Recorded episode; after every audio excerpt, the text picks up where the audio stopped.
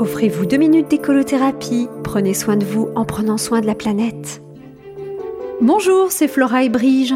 Vous me connaissez maintenant et vous savez que je crois au pouvoir créateur de nos pensées. Je suis persuadée, par exemple, qu'il est absolument vital de rêver.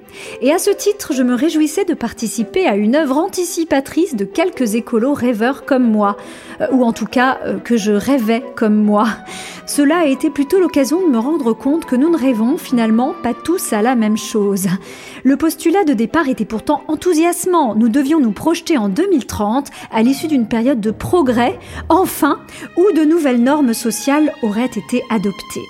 On m'avait bien vendu le concept puisque dans les premières normes sociales proposées par le groupe, on trouvait pêle-mêle le développement des transports en commun de qualité, l'agriculture biologique quasi généralisée, la disparition des pesticides, la réhabilitation des terres anciennement polluées, le lavable plutôt que le jetable, et j'en passe. Bref, le rêve.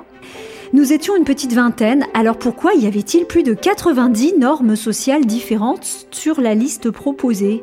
J'ai cru que nous étions tous des rêveurs chevronnés avant qu'on m'annonce que cette liste venait d'un sondage populaire. Seules les dix premières idées étaient issues du groupe de créateurs rêveurs.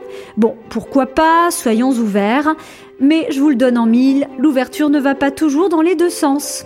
Par exemple, il y avait cette ligne, les numéros 56 à 63, qui manifestement venaient de la même personne, voire du même programme politique.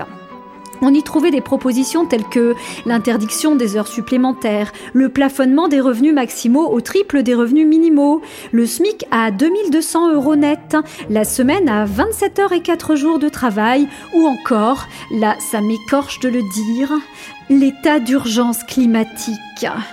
Personnellement, là-dedans, il n'y a pas grand-chose qui me fasse rêver. Hein. Mais admettons que certains souhaitent qu'en 2030, le SMIC ne soit qu'à 2200 euros net.